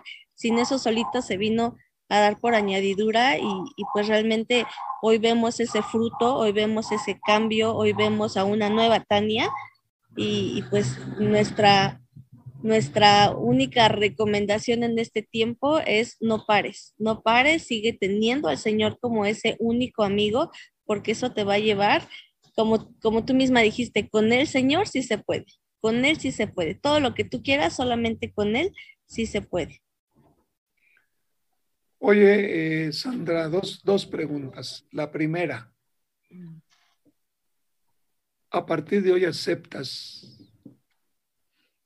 a tu hija en la nueva dimensión que el Señor ya le dio. Sí, definitivamente sí, eh, porque pues eh, todo esto que, que pues, Tania expresa, pues precisamente no ha sido fácil, pero lógicamente este, yo la acepto a mi hija porque he entendido eh, lo que el Señor quiere que nosotros como padres hagamos con nuestros hijos. Y, pues yo realmente me gozo por, por, lo que el Señor está haciendo en ella y, y que realmente eh, el que siempre estuvo el Señor ahí presente, presente, porque, porque nosotros lo platicábamos ayer y, pues fue algo, o sea, que ha venido, no sé, ¿no? Yo sé que, este tiempo que nosotros estamos aquí es un tiempo que el Señor estableció y que, pero que, que ha venido este, trabajando con nosotras, porque obviamente, este, ahora trabajamos juntas, este, la, conozco más, sé cómo es y realmente, este, a mí me gusta esta Tania que está aquí, ¿no? O sea, porque realmente esa, eh, esa manera que yo quería, que, que, yo pensaba que era la, la, ideal, porque eh, antes yo no conocía del Señor y porque yo eh, estaba multiplicando lo que yo vivía en casa, porque realmente en mi casa, este, pues mi mamá fue así conmigo también, o sea, yo jamás este, agradé a mi mamá, este, por como yo era, ¿no? O sea, era muy explosiva, muy aventada, muchas cosas, ¿no? Pero, este, pero definitivamente, este, cada uno es, este, el Señor pone pues un, este, pues un diseño especial, todos somos diferentes. Únicos. Eh, eh, únicos y, todo es con un plan y con un propósito y como papás pues realmente eh, nuestra parte es pues a desarrollarla, ¿no? Y a que ellos se, crezcan este, con una identidad en, en el Señor. Eso es importante porque muchas veces, incluso como pareja, queremos que el otro sea como nosotros. Así es. Muchas veces, eh, o, o, si somos muy aventadas como tú, quieres que el marido sea aventado. Si el marido es el aventado y el que tiene mucha seguridad, se enoja porque la mujer no es lo es. insegura y no lo es. Pero como parejas tenemos que entender que somos muy distintos y por eso somos pareja, porque uno Así. está aventado y el otro no. Y, y no podemos hacer cambiar a la persona porque somos únicos, creados totalmente diferentes y no hay otro igual, gracias a Dios no hay dos neos, no hay, con una tenemos bastante, ¿no? Pero somos únicos. Estaba Ujú. yo viendo, ¿no? Las, nadie tiene tus huellas digitales, nadie tiene los ojos, ahora ya los usan para identidad y nadie tiene el, iris. como el tuyo. O sea, es, es una cosa impresionante cómo, cómo hasta en esto tenemos un diseño tan exclusivo cada uno.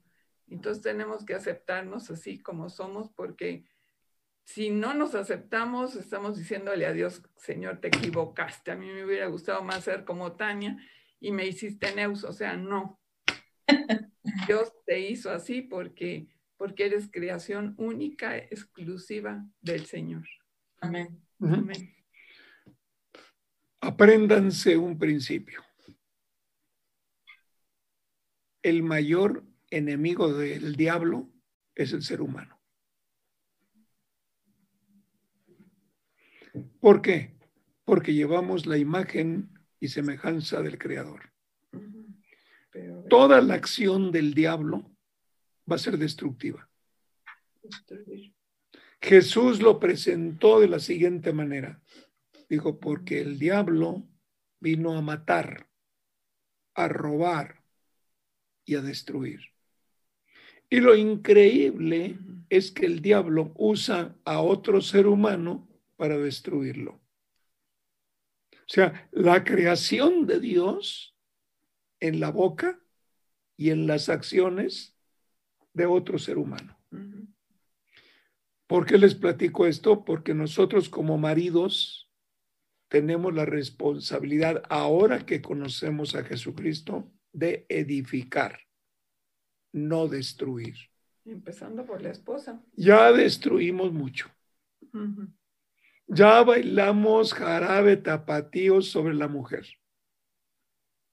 Hoy que estamos en Cristo nos corresponde edificar, hay que construir. Porque algún día los varones tendremos que dar cuenta ante el Señor que hemos hecho con la esposa y con los Con hijos. los hijos. Ahí no, no hay vuelta para atrás. Pero una segunda pregunta, vale. Sandra, ¿le has pedido perdón a Tania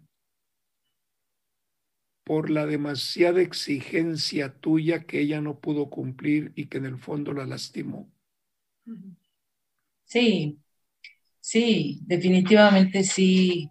Eh, cuando yo, eh, pues ya tiene tiempo, ¿verdad? Pero que, que hice eso con mis hijos, con mi esposo, este, realmente sí, sí, le pedí perdón y realmente, pues como el Señor nos va, porque en este camino el Señor nos va mostrando, este, muchas cosas que que se llegan a hacer o se, se, eh, se llegan a repetir, ¿no? Y, y precisamente, pues platicábamos en la semana, ¿no? Sobre eso y ella me decía, mamá, es que nunca pensé, porque esta parte de el querer yo eh, que ella fuera como yo.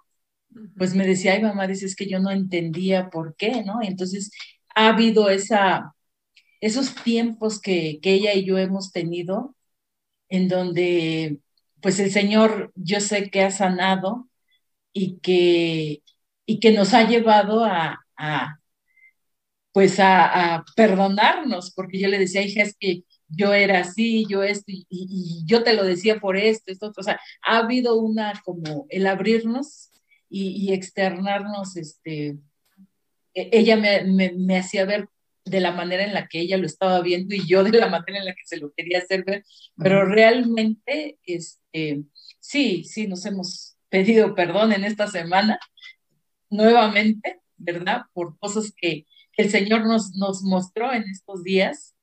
Y, y sí, sí, definitivamente creo que... Oye, oye, Tania, ¿y tú ya la perdonaste? Sí, sí, ya la perdoné. O sea que la última semana se dio todo esto.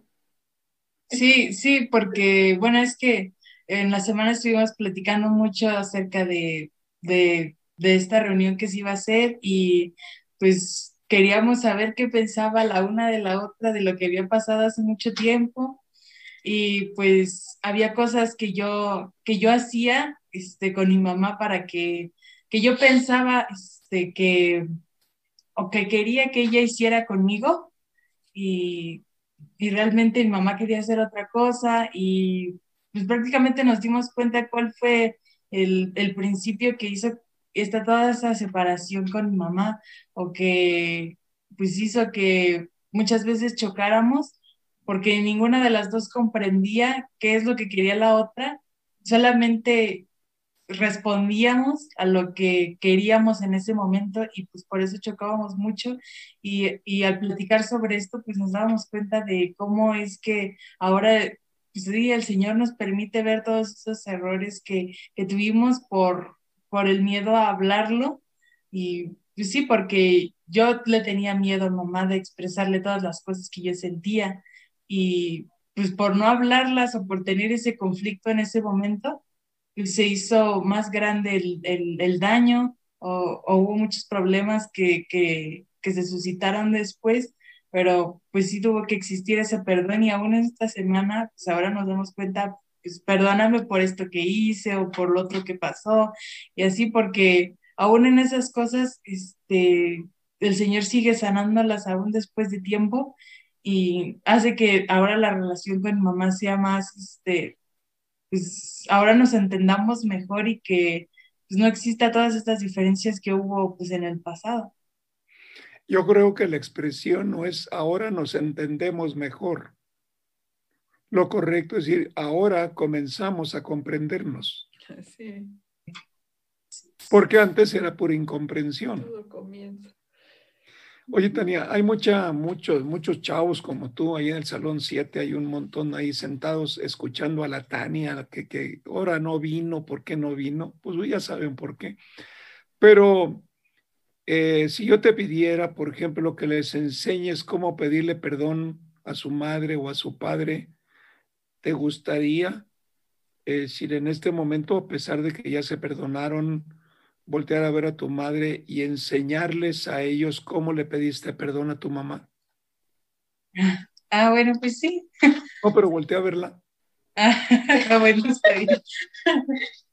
Ah, pues, este, ay, pues hubo muchos momentos en los que yo sentí que fuiste muy exigente en, pues, en mi vida, en cosas que tú querías que yo hiciera o que yo fuera, y que, pues que, que, me lastimaron y que formaron mucha, mucha inseguridad y quise agradar a muchas otras personas y ya no me quise abrir contigo, ya no quise hablar contigo porque yo sentía que cada que hablaba, este, pues la regaba y, y tú no, a ti no te gustaba lo que, lo que yo hablaba o lo que yo te compartía y pues ahora que me pedís perdón para, para solucionar esta relación, pues yo, yo te perdono, porque ahora el Señor me ha enseñado a tener un amor diferente y un amor que a partir de, de este perdón que, que, te estoy dando, pues va a mejorar la relación que tengo contigo y pues sí, te perdono por todas, pues todos esos errores que, que llegaron a pasar en nuestra relación como mamá e hija. ¿Cómo le pedirías tu perdón a Tania? Enséñales. Híjole. bueno, Tania, pues eh, yo agradezco eh, pues al Señor realmente porque Él fue el, se puede decir que el que me hizo ver realmente a, eh, ver ese, ese interior, porque realmente muchas veces eh, yo me fijé en la parte exterior, eh, el modelo que, que, a lo mejor yo me, me, me imaginaba, pero jamás pensé cómo era realmente interior y lo que estaba sintiendo. Entonces, yo agradezco a Dios porque Él fue el que me, me, me hizo ver pues, lo hermosa que eres por dentro, porque realmente yo decía, es que, ay, mi hija es bien diferente porque se enoja.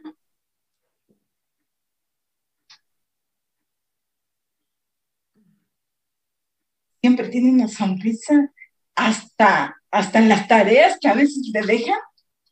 Ella, ella eh, siempre está sonriente, nunca dice, ay, es que esa tarea se me complicó o ya me dejaron más. No, siempre hay una sonrisa, todo lo hacías con agrado. O sea, nunca yo veía el, eh, una actitud fea realmente.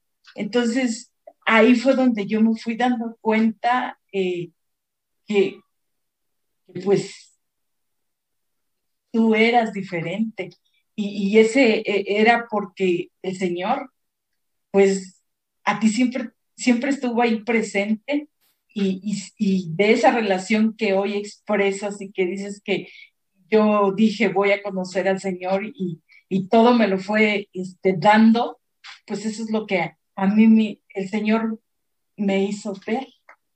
Lo que yo no veía, el, el Señor me lo hizo ver. Entonces, pues yo agradezco y sí, este, como yo te decía ayer y ayer, perdona mi hija por no comprender eh, cómo, cómo debía de ser mi relación contigo, pero, pero hoy lo comprendo y, y yo ayer te decía, ¿Sabes una cosa, Tania? El Señor produjo algo en mi interior que, que me hace verte diferente y amarte, porque realmente es un amor diferente, ¿no? Entonces, pues, gracias a Dios, eh, todo se ha dado, este, y sé que este tiempo es hermoso y, y pues muchas ¿Qué les parece si nos muestran cómo se dan un abrazo las perdonadas?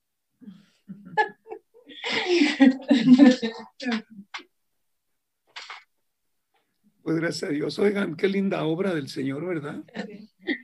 Transforma vidas. Qué impactante su testimonio. Fíjate, si no las invitamos, no hubiera habido esa semana de perdón.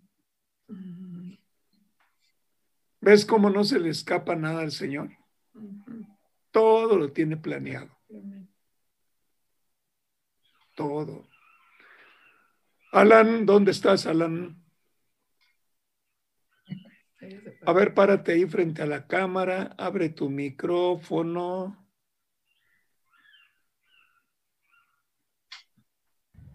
¿Ahí me escuchan? Sí, te escuchamos muy bien. Oye, eh, pues como hijo mayor, hermano, te presento a una mamá y a una hija que renovadas, renovadas por el Señor. Eh, sabemos que toda la familia, toda la familia de ustedes ha sido renovada por el Señor. Y esto es de verdad digno de un aplauso. Es decir, para Él, siempre el aplauso es para Él. Ahora te pregunto, ¿tienes tú algo que decirle a una mamá perdonadora, sanadora, y a una hermana sanada y perdonadora?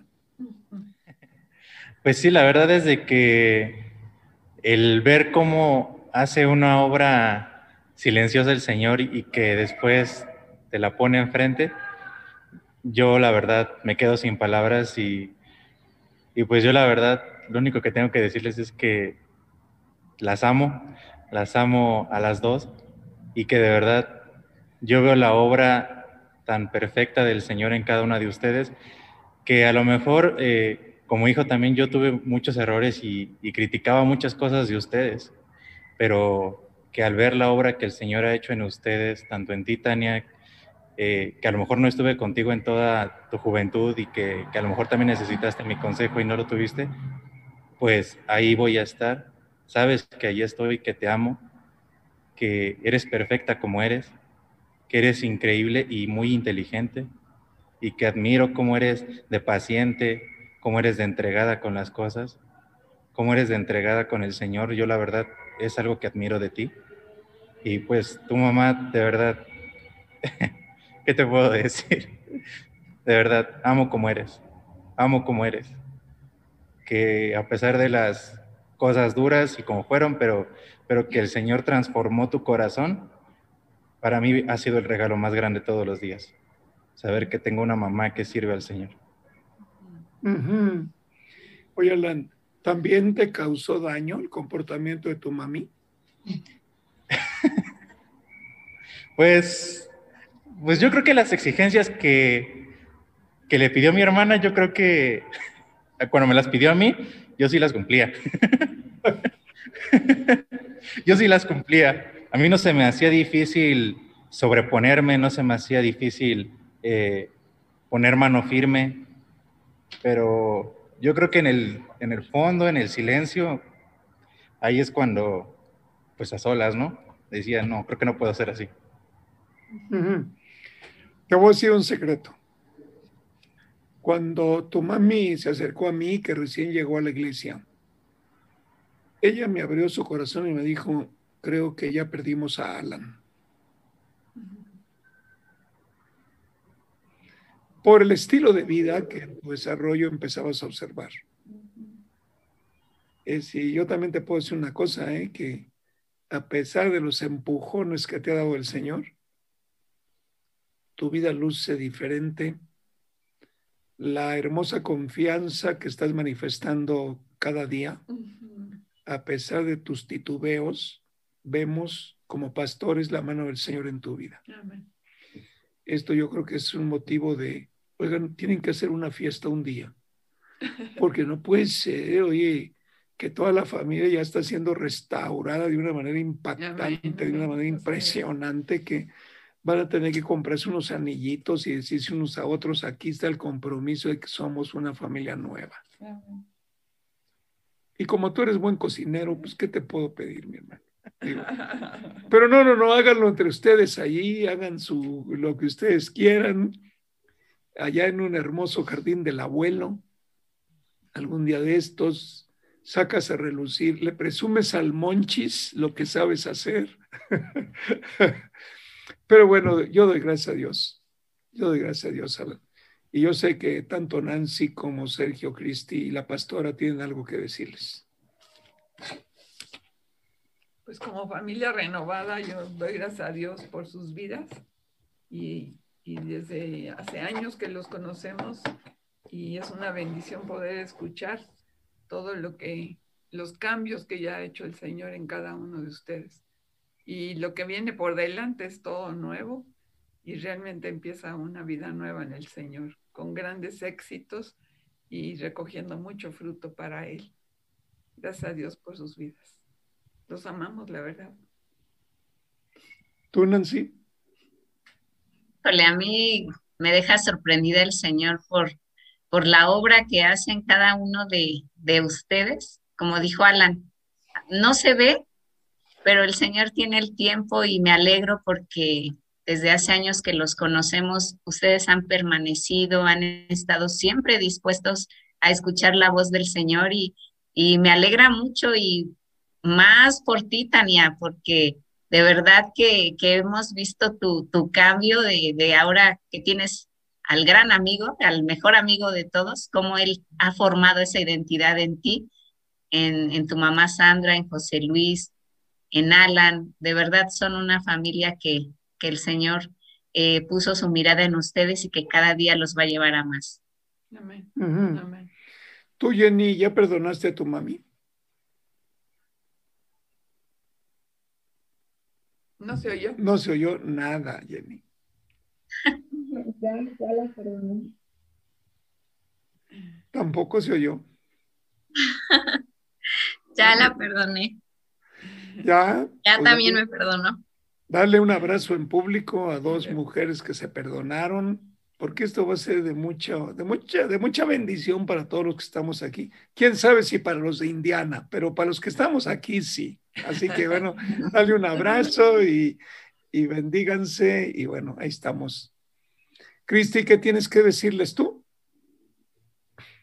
Sí, eh, pues realmente vemos sus vidas, una obra perfecta y transformadora de, del Señor. Y realmente esos son los cambios que produce el Espíritu Santo cuando hay un cuidado, cuando hay una relación con el Señor y eso se puede ver y palpar, aunque estemos hasta acá en Orizaba, si alcanzamos a, sentir ese, e, esa transformación de vida y eso es a lo que nos quiere llevar el Señor a transformar nuestras vidas, a conocer un nuevo estilo de vida y a saber que sí se puede con el Señor, que con el Señor todo es posible y que ese amor que hoy se ve derramado en, en Alan, en Tania, en Sandra, y no está José Luis, pero sabemos que también en él solamente lo puede producir el Señor. Les mando un abrazo, saben que desde hace muchos años ya los conocemos y, y que los amamos también como familia. Sergio. Sí. Eh, la verdad es que para mí es, es, de mucho gozo porque ustedes saben que la primera casa de vida donde nosotros compartimos fue en la de ustedes, en México Nuevo, y, y ver cómo desde ahí, cuando ustedes empezaron esa casa de vida y cómo el Señor nos llevó ahí y hemos visto el crecimiento que han tenido en el Señor, la restauración, Hace ratito, antes de comenzar, el hermano decía, el Señor nunca termina. Siempre está sacando algo, siempre está trayendo sanidad en algo, siempre está trayendo algo, pero es porque el crecimiento que viene todavía es mayor. Por eso él decía que él nos lleva de gloria en gloria, o sea, esto no va a acabar. Aquí cada día el Señor va a ir restaurando, sanando, y para mí, la obra que el Señor ha hecho de, ¿qué será? Siete años que comenzado esa casa de vida allá en México Nuevo con ustedes, pues el Señor la ha ido perfeccionando y yo me gozo por, por su obra en, en cada uno de ustedes, por el crecimiento en, en, en, Tania, en Alan, como decía, a pesar de los, de los tropiezos, de los empujones, de los baches como jóvenes con los que se han encontrado, han sabido, eh, ahora sí como dice el Waze, redireccionar y, y seguir avanzando en la dirección correcta, ¿no? Entonces, este, les, les, les amamos por ese corazón noble, sencillo para el Señor que se ha dejado moldear. Así es de que les mandamos un abrazo y, y los bendecimos. Uh -huh. Oye, Paul, como que tienes ganas de decir algo, hermano.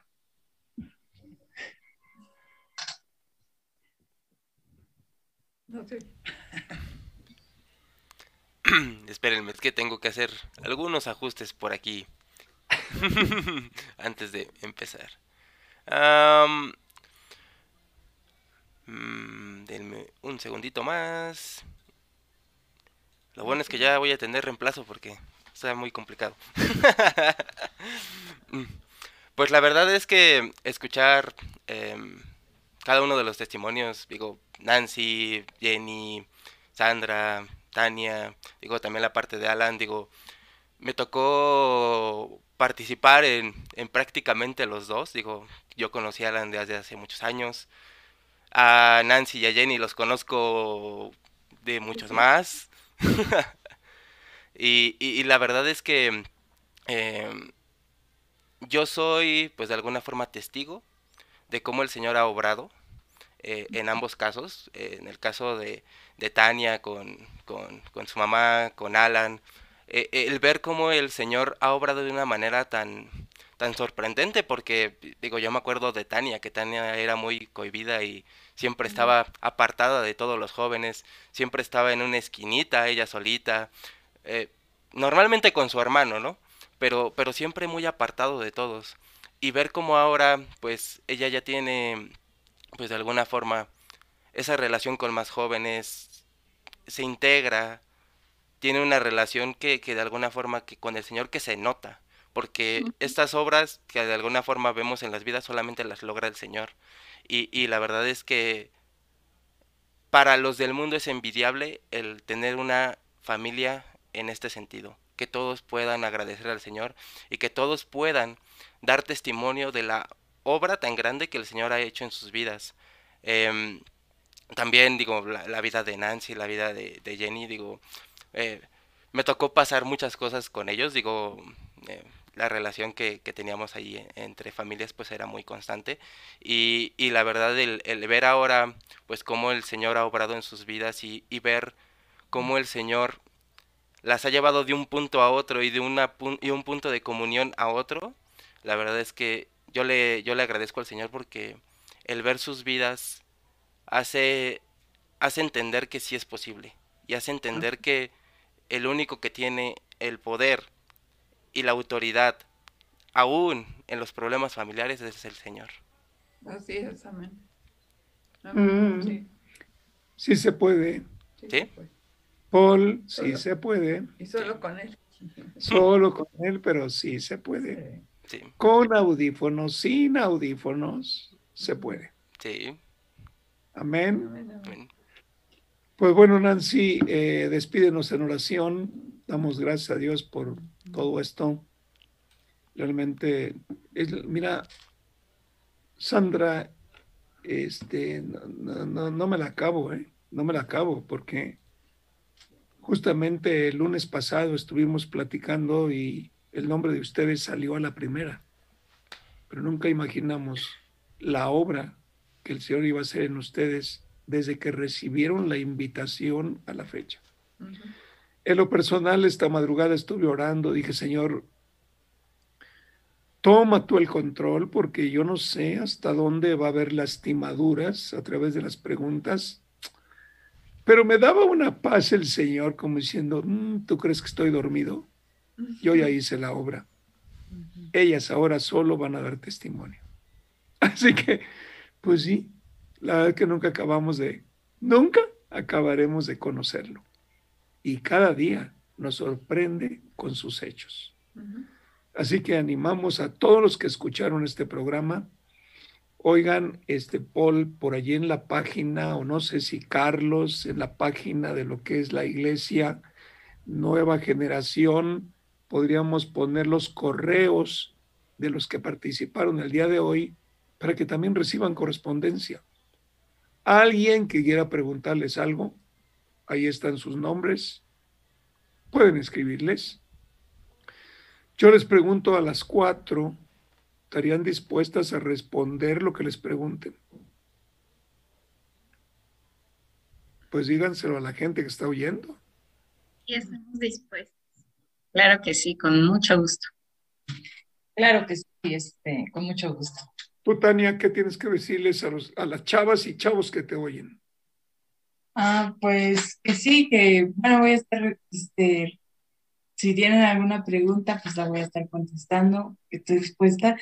Y pues nada, que pues a todos los chavos que, me escuchan, pues es, toda es la, falta de, algo o de, pues sí, que se sientan vacíos en algo, el, el único que lo completa en todo es el Señor y que es la única respuesta, la única esperanza, porque de tantas cosas que busca, que busca el hombre hoy en día, a todas tiene respuesta el Señor. Entonces, pues ese es el único que podemos recurrir y que no va a haber ni un rechazo, ni una lastimadura y va a haber este, la comprensión de parte del Señor para con nosotros.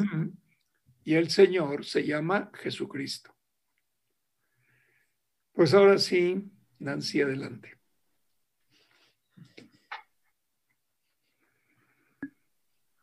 Señor y Padre, en esta tarde estamos muy felices, muy agradecidos porque podemos ver, Señor, cómo tú obras cada día en los corazones. Gracias, Señor, porque este tiempo, esta hora, tú ya la tenías establecida para esta familia hermosa, Señor, porque tú respondes cuando los hijos están dispuestos, cuando los papás están ahí dispuestos y con un corazón sencillo, eh, pidiéndote cambios cada día, tú lo haces y somos, eh, somos testigos de la obra que hoy tú hiciste con Sandra, con Tania, con Alan y con José Luis, Señor, porque esta familia tú la llevas cada día más y más adelante para testificar la grandeza de tu poder en ellos. Gracias, Señor, porque la buena obra que tú empiezas en cada uno de nosotros como tu iglesia, en cada uno de los que hoy escucharon esta palabra y de los que la van a escuchar, Señor. Cuando tú comienzas una buena obra, Señor, tú la terminas. Y por eso te damos gracias, porque tú eres nuestra esperanza, porque ahora vemos y podemos testificar que la única esperanza eres tú. Que sí hay solución, Señor, y la solución eres tú, Jesucristo, y por eso podemos dar, Señor, eh, testimonios, y somos testimonios reales, testimonios verdaderos de la obra que tú hiciste en cada uno de nosotros. Bendecimos a todos aquellos que están escuchando esta palabra porque sabemos, Señor, que no es una palabra dado por hombres, es la, misma obra, el mismo poder que tú has transformado nuestras vidas, que tú has transformado nuestros matrimonios, que tú has transformado nuestras familias y que ahora podemos decir, sí se puede ser felices y tener otro estilo de vida, Señor. Gracias te damos por todo lo que tú estás haciendo y por todo lo que vas a hacer. Amén. Sí, amén, amén. Los invitamos a todos, los amigos, los que están conectados a través de las redes sociales, sea YouTube, sea Spotify, sea donde estén. Los invitamos para que compartan eh, la conferencia de hoy. Sabemos que hay mucha gente necesitada. Compártanlo. Y los invitamos para que el próximo martes estén conectados con nosotros en un estudio más sobre asuntos de la familia. Adelante, Sergio, algo que quieras apuntar. Sí, bueno, pues eh, de igual manera invitarlos a, como usted ya lo decía, compartir. Hay un teléfono, hay un, perdón, un correo electrónico, eh, se llama contacto arroba ic, nueva generación, eh, punto com, y este, cualquier pregunta puede entrar por ahí o también en los, en los links de la transmisión van a aparecer los contactos de, de bueno, de, de, Nancy, de Jenny, de Sandra y de Tania para que con la invitación que recibieron puedan eh, preguntarles eh, lo, que, lo que ustedes quieran respecto al tema y, que ellas con todo gusto les van a estar contestando. Eh, pues eso sería, sería todo. Muy bien, bueno. Gracias, Cristi. Gracias, Sergio. Gracias a todo el equipo. Gracias, José Luis, que te estás integrando a este equipo como nuevo miembro.